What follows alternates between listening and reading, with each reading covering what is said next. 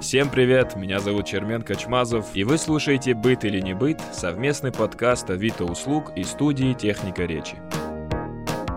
Зачем мы тут собрались, вам опять нужно напоминать, да? Так и быть.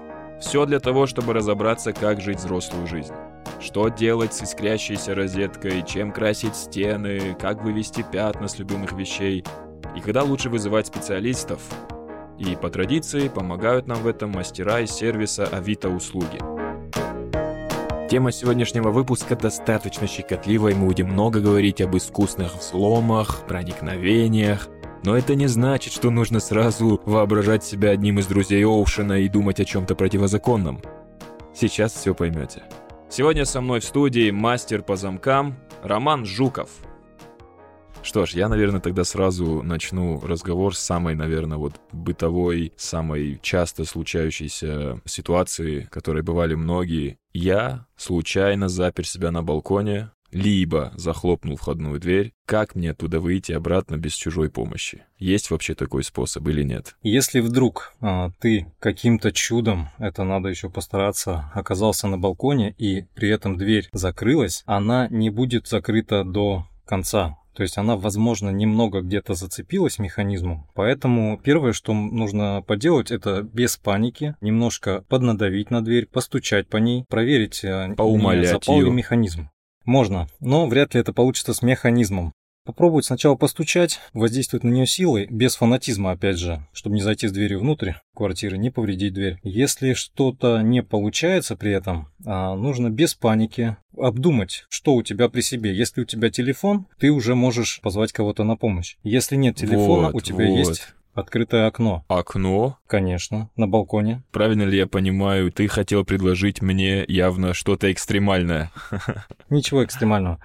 А Если с собой не оказалось телефона и человек оказался на балконе закрытый, есть окно, через которое можно позвать на помощь, остановить прохожего и воспользоваться его телефоном, его поисковиком, чтобы вызвать мастера по аварийному вскрытию, либо мастера по замкам, либо если вдруг входная дверь в квартиру открыта, а, попросить кого-нибудь выпустить. А, Ни в коем случае не нужно поддаваться панике, ничего из ряда вон выходящего, такая ситуация не опасная, так что действия простые. Если вдруг э, вы вышли из своей квартиры и захлопнули дверь, и у вас автоматический тип замка, который закрывается при захлапывании. Ничего страшного, вы же окажетесь не на улице в минус 40, а просто в подъезде. Одетый, надеюсь.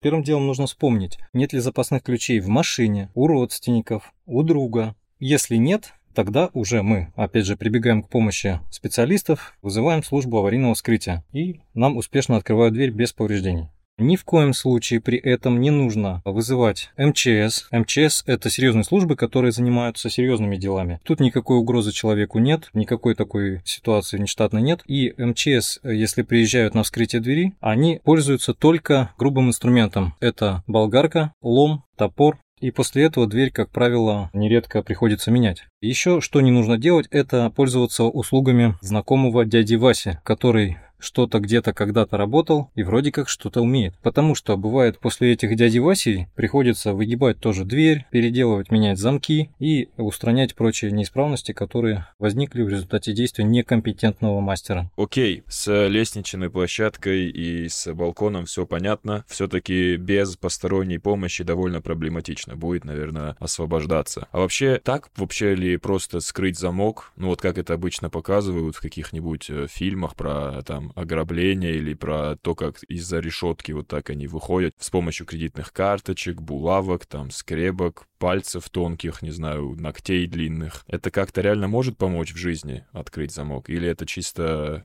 киношные фантазии? В кино используют разные предметы, но кино – это кино, а жизнь – это жизнь. Развитие индустрии с кабинных изделий, в частности замков, а, не стоит на месте. В кино пули летят за угол, и только в плохих парней.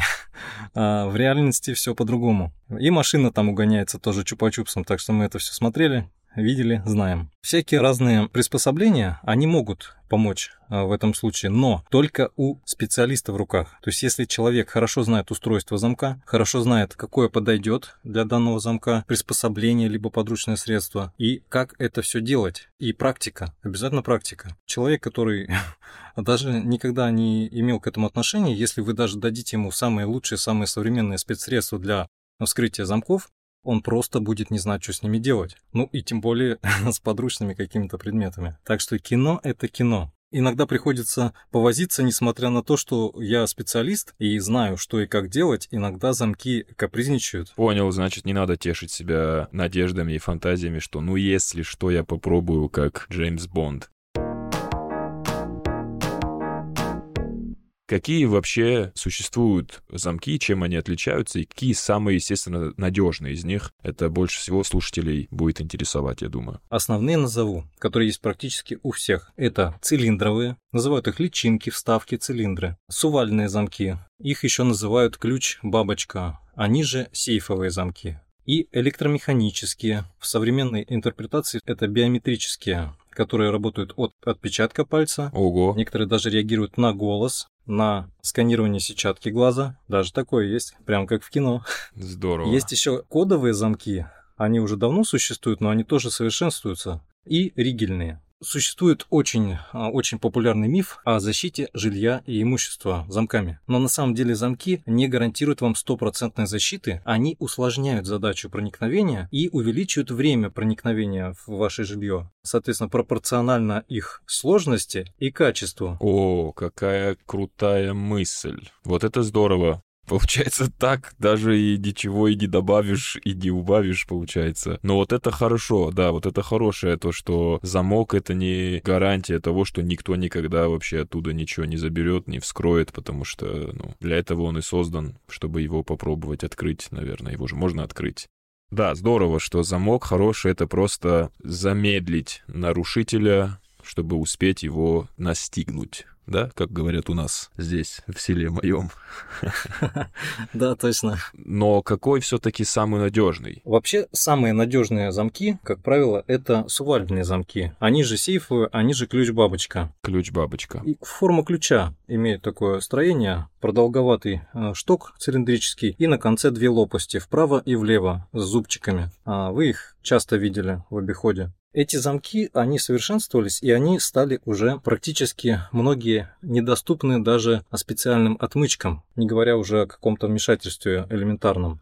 Если их вскрывать слесарным способом, это очень трудоемко, это очень шумно и занимает э, довольно-таки продолжительное время, за которое однозначно кто-то это увидит. Понял. Скажу как профессионал, надежный замок – это не дешевый замок, как и любая качественная вещь. Если человек берет э, дешевую вещь, она тоже имеет качество. Не бывает некачественных вещей. Есть соотношение цены и качества. То же самое и с замками. То есть есть соотношение цены и качества, но при этом еще добавляется цель, от которой мы отталкиваемся. Если у человека дома находится большое количество материальных ценностей, соответственно, пропорционально к этому количеству, этим там суммам, должен и быть замок, должна быть дверь, должна быть какая-то сигнализация, еще меры охраны, пропорционально тому, что в самом жилье. Если мы купим сейф, который стоит 100 тысяч, и будем хранить в нем пятитысячные купюры, ну, нас никто просто не поймет. Это вот эти люди, которые получают первую зарплату и сразу в сейф. Сразу задумываются о том, чтобы сейф купить. Типа, мои 12 500 должны быть в сейфе, я так решил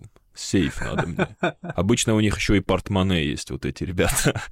Слушай, а вот если и оставаться барсетка. в этой... Да-да-да, оставаться в этой теме, и я хочу сразу тогда объединить с этим свой один из следующих вопросов. Вот ты говоришь, что типа и система, и замки нужно, ну, если вы хотите прям качественно защитить свое имущество. Не бывает таких примеров, когда можно перемудрить. Я вот с каким-то скептицизмом относился к людям, у которых вот на дверях, допустим, несколько замков, разных, из, из которых типа один блокирует, если что, все остальные. Это хороший вариант или в этом есть какие-то минусы? Может, лично для себя вижу в этом какой-то перемудрёж. Мы приходим к такому моменту, как паранойя чем больше человек заботится о собственной безопасности, тем больше у него параллельно развиваются всякие параноидальные страхи по поводу своей безопасности. И это имеет тенденцию постоянно развиваться и перерастать в гиперутрированное что-то, в какую-то манию и действительно во что-то неестественное. Поэтому всего должно быть в меру. Если человек уходит, у него ничего в жилье ценного не, не имеется, но при этом закрывают дверь на все три замка, причем а, три хороших замка добротных, ну, он как минимум странный, назовем его так.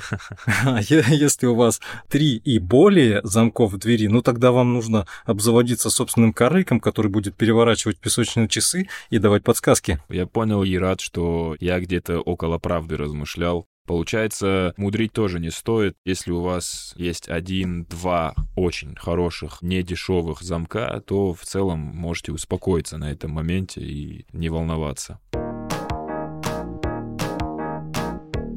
Правда, что если с одной стороны воткнут ключ, то замок нельзя открыть с другой стороны. Это самый, мне кажется, вот в сто к одному должен был быть э, такой вопрос. Мог бы быть, точнее. Я вынужден вас разочаровать.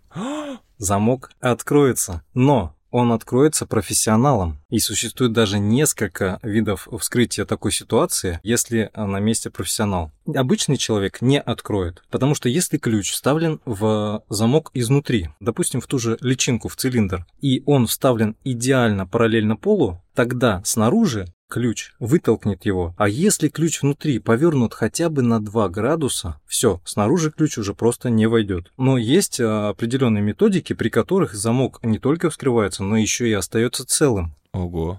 Есть люди, которые переживают по поводу собственной безопасности, находясь внутри самого жилья, и поэтому приучают себя вот оставлять ключи в замке, думая, что их никто не откроет. Я думал, что это какая-то житейская мудрость, которая тоже вот э, очень странная, типа оставлять замок, чтобы, если что, никто вот его ключом там снаружи не, не сдвинул, не открыл как-то, я не знаю. Я, мы вообще никогда дверь не закрывали. Я вижу в этом скорее практичную мудрость, а, такую повседневную, потому что ключи в дверях, они в видимой зоне, и человек человек не выйдет из э, дома и не захлопнет дверь, а забыв дома ключи. То есть он проходит мимо них, видит, как они болтаются, слышит, как они звенят и э, не забывает их. Я думаю, больше это играет роль чем нежели какие-то поверья или традиции. Вопрос исчерпан, все понятно. Если у вас есть такая привычка, в целом это нормальная привычка, ничего плохого в этом нету, как я понял. Но профессиональное уточнение. Если при этом замок автоматического типа и при захлапывании, либо при повороте ручки вверх замок закрывается, то эта привычка сыграет однажды злую шутку. Когда человек оставит ключи в замке повернутые, а выбежит и захлопнет дверь, и либо дернет ручку кверху, и замок закроется. Соответственно, мастеру по аварийному вскрытию задача усложнится. Но у человека, опять же, если где-то еще то запасные ключи у родственника, там,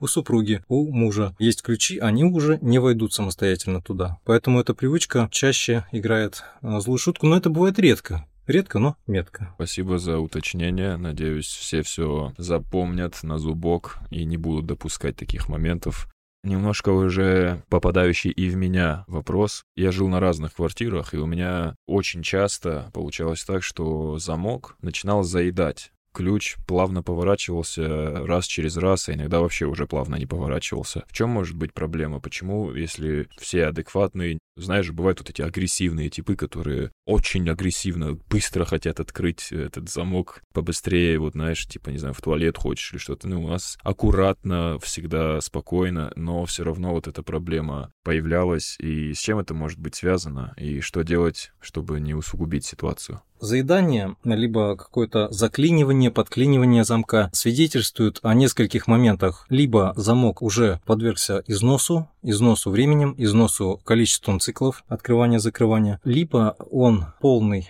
бытовой грязи, пыли, которую мы заносим с ключами в сам замок. Мы сами уничтожаем замок, а мы не следим за чистотой ключей. Пока я сам не стал мастером, я раньше никогда не смотрел на те ключи, которые у меня в руках, в кармане. А когда я стал мастером, я стал обращать внимание, сколько на них скапливается грязи, и которую мы заносим в замок, и она там и остается. Он это все накапливает, накапливает, и однажды он просто начинает подклинивать. Так как-то не с первого раза, со второго. Но мы, имея русский менталитет, так. Это для нас маленькая трудность. Это маленький квест, каждодневный. Так, открылось, не открылось. Сейчас приловчусь. Так, я угол поменяю силу, нажим. Ага, да, да, и мы с этим играемся. Я правильно понял, в самом начале ты сказал, что у замка есть определенное количество поворотов. Циклов. Да, на которые он рассчитан? Конечно. У замка, как и у всего, есть... Он не вечный? Да. Замок не вечный, у всего есть свой ресурс, и у живых организмов тоже есть свой заявленный ресурс, у каждого органа, и у механизма тоже. При каждом цикле открывания и закрывания определенное количество молекул, частиц металла переносится с одной детали на другую, и деталь, которая более твердая, стачивает ту деталь, которая менее твердая. И со временем замок начинает не попадать деталями друг на друга в нужном положении, либо в определенный цикл. Да, у замков есть ресурс, но обычно его не пишут, потому что, ну, естественно, никакой потребитель не будет считать. Может быть, существует такой человек, но это не наш случай. Блин, как интересно, теперь прям захотелось об этом подумать. Прикинь, есть человек, который каждый день, выходя из дома, такой 344, и пошел, и пошел на работу, вернулся домой, такой 345, неплохой день сегодня. Получается, за ключами и за замками нужно следить в том плане, чтобы они не загрязнялись, потому что от ключей туда попадает грязь, если я все правильно услышал и понял. Очень правильно. Э, ухаживать за чем бы то ни было, все нуждается в уходе, все нуждается в профилактике, в обслуживании, тем более механизмы, так как у них имеются трущиеся детали, но у них идет заводская смазка. И в некоторые замки типа цилиндровых, они же личинки, в них не нужно как раз смазку, либо нужно, но очень мало и определенную, потому что если просто залить замок маслом, даже машинным, оно хорошо компенсирует трение металла, но масляная пленка, которая будет при этом оставаться на ключе, когда вы его а, достали после открывания либо закрывания замка, будет собирать на себя в десятки раз больше мусора и грязи, и вы только все ухудшите со временем. Понял. Я рекомендую а, обращаться к мастеру по замкам за той же профилактикой, за диагностикой замка. То есть, если он подклинивает, если он ведет себя некорректно, механизм, значит, нужно либо его своевременно поменять, исключив тем самым обращение к аварийной службе, которая, как правило, не дешевая услуга, либо его промыть, промазать, но делать должен это специалист, потому что специалист знает, как именно обращаться с данными механизмами. Ну, естественно, нужно выбирать специалиста правильно. Как, допустим, на хорошей платформе Авито, где я постоянно размещаюсь, заявлен как мастер, там есть э, рейтинг, отзывы, портфолио, проверка документов. То есть вы, обращаясь к специалисту, должны убедиться, что это специалист. Все, по-моему, предельно ясно.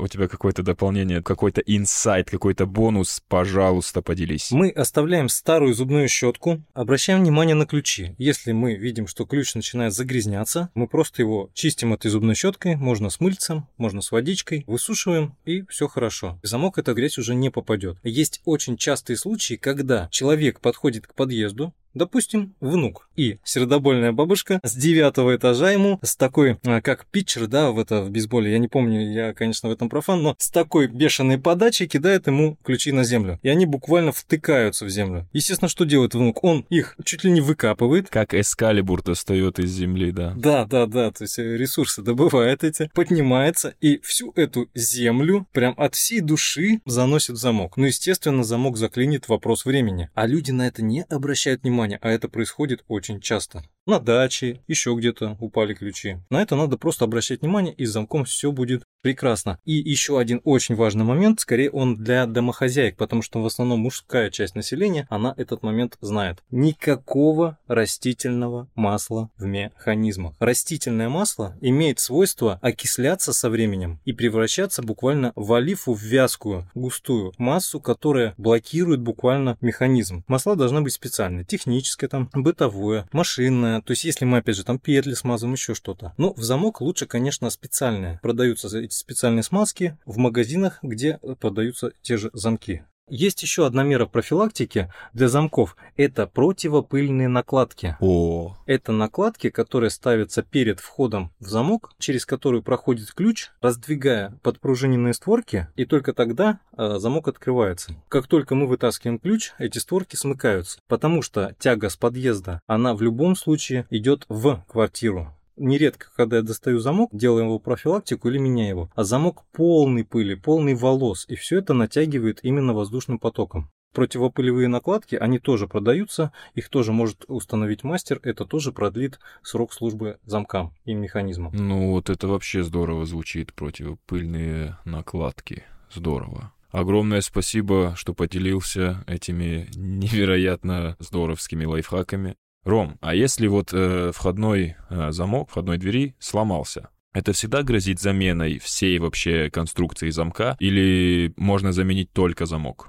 Замок, если он подает признаки какой-то поломки, далеко, во-первых, не факт, что он вышел из строя полностью. Иногда это решается профилактикой, иногда заменой отдельной части этого замка. Бывают хорошие дорогие замки, у которых меняются запчасти. Если это цилиндровый замок, то, соответственно, цилиндр, она же вставка, куда вставляются ключи, является заменяемым, расходным элементом. И, соответственно, она в доступе, она по размеру подбирается и меняется. А если цилиндровый, к примеру, то, э, естественно, это не проблема поменять вставку. Но если сувальный замок уже подает признаки поломки, либо еще ряд сложных замков, кстати, э, важный момент. Это не 100% того, что нужно его менять. Потому что ключ, вы же видели ключи, из чего делают в основном ключи? Из латуни. Латунь, она мягкая секретные элементы замка, они преимущественно стальные. Сталь стачивает латунь, и ключ может просто сточиться. из-за того, что он теряет свою узорность, свою форму первоначальную, из-за этого секретные элементы могут не вставать в нужный момент по своим местам, и могут возникнуть проблемы с замком. То есть всего лишь нужно будет сделать копию с ключа, у которого меньше износ. О,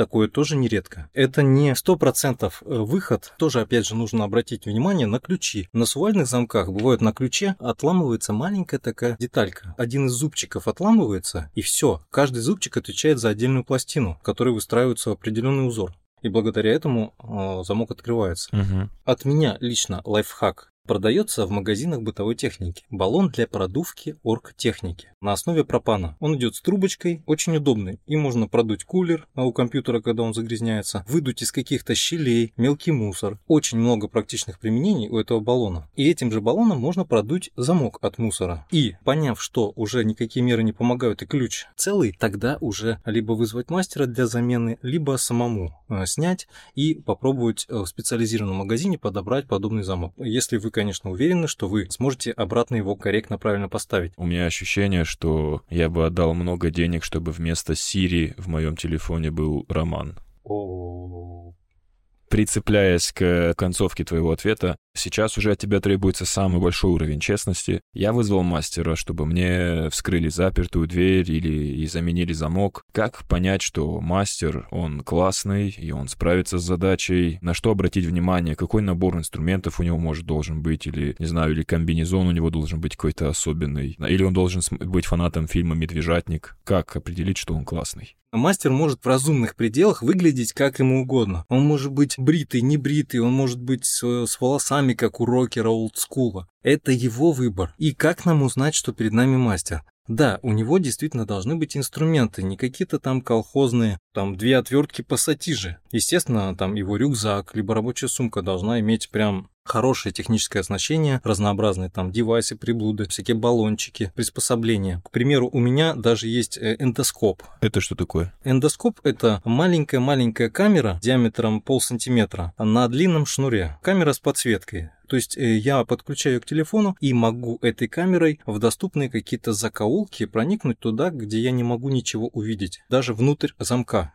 Мастер действительно может выглядеть как угодно, пахнуть как угодно, ну, естественно, в разумных пределах. Но если он знает свое дело, мастера видно по каждому штриху, по каждому движению. Мастер никогда не суетится, очень много лишнего не говорит. Когда ему клиент пытается что-то там, свою Санта-Барбару рассказывать, он может молчать, а может э, деликатно сказать, что это все лишнее, когда мне человек рассказывает полугодовую Санта-Барбару, как у него замок начал когда-то подклинивать, потому что вот она ездила к соседке бабе Вале, на огороде уронила еще что-то, ключ погнулся. Я говорю, мне обо всем расскажет замок. И действительно, когда я начинаю, замок мне обо всем рассказывает. Он рассказывает всю свою историю. Где он родился, как он рос, какое небо было над, над ним.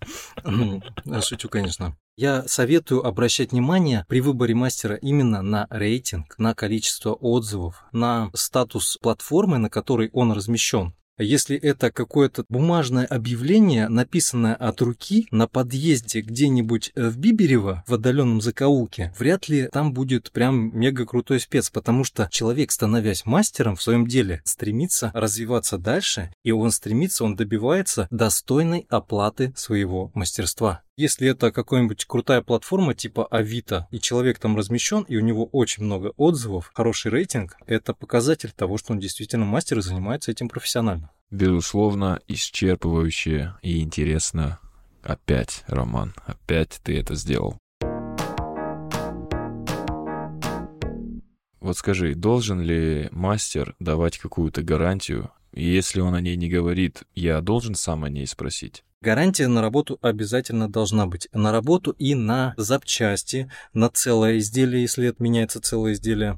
Когда я делаю замок, либо меняю, либо ремонтирую, я уверен э, и говорю клиентам, что лет на 5, на 7 забудьте про замок вообще. Он вас не будет беспокоить. 5-7 лет? Вау. Да, для замка это нормально. Это я даю такой прогноз с учетом того, что человек не будет следить, как правило, за чистотой ключа. А если он будет следить, и я бы был уверен, что он будет следить, то я бы говорил, что лет на 10, на 12 забудьте о замке. На самом деле не так много нужно принять мер, чтобы действительно хорошо работал механизм и долго. Нужно просто знание и практика. Гарантия обязательно. Неизвестно, что потом, где искать кого. Поэтому, если мастер сам не озвучивает какую-то гарантию, да, и вы в чем-то усомнились, какой-то момент вас беспокоит. Вот у вас это была какая-то проблема, потом она повторилась, теперь вы опять обращаетесь с этой проблемой, а не повторится ли она послезавтра? Естественно, нужно задать такой вопрос мастеру и посмотреть его реакцию. Это опять же укажет нам на его мастерство и на его профессионализм. Если человека смутит слово «гарантия», значит он не уверен либо в расходных материалах, либо в своих действиях. Если человек смело говорит, что он дает гарантию, как-то письменно, либо дает ее устно, но человек, допустим, зарекомендованный, имеющий авторитет как мастер, то есть есть основания ему верить. Если человек это может, может сказать так, да-да-да-да, нормально, все будет, все нормально будет, все. Ну, может быть, может быть, он не такой уж и профессионал профессионал, не такой уж и мастер. Гарантия нужна, потому что действительно изделие может быть низкокачественное. Если мастер меняет замок, то он должен предоставить чек. А, но тут такой очень тонкий момент. У меня у самого с собой всегда чемодан, в котором килограмм 15, 17, 20 личинок цилиндровых механизмов. И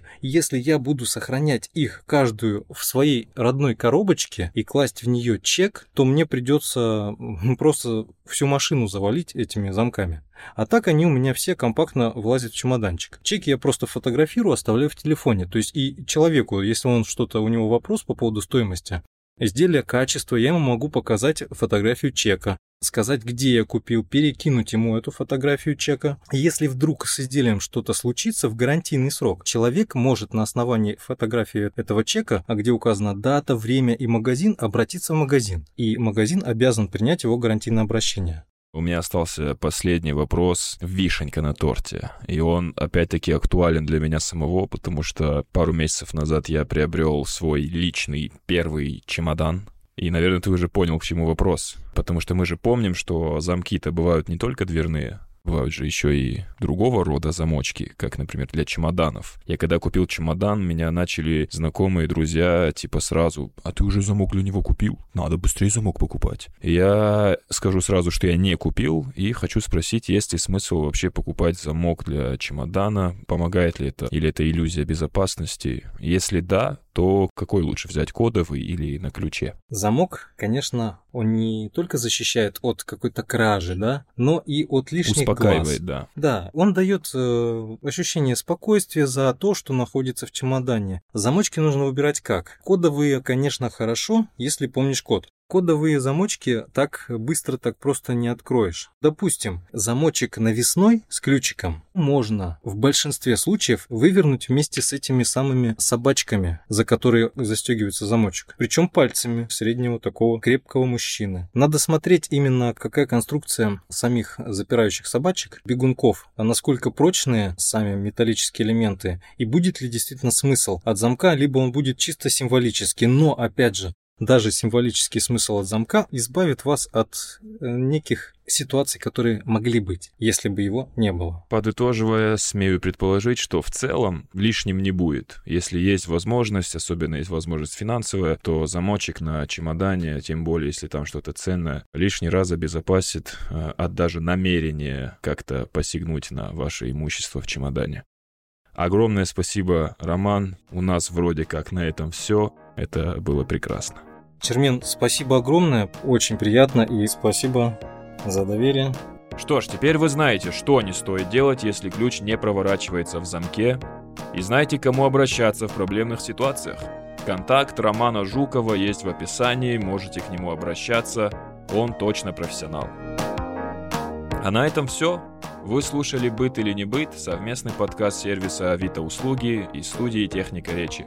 И меня, Чермена Качмазова, и как говорят некоторые подкастеры, ставьте комменты, пишите лайки, подписывайтесь на подкаст везде, где можно. До следующей недели.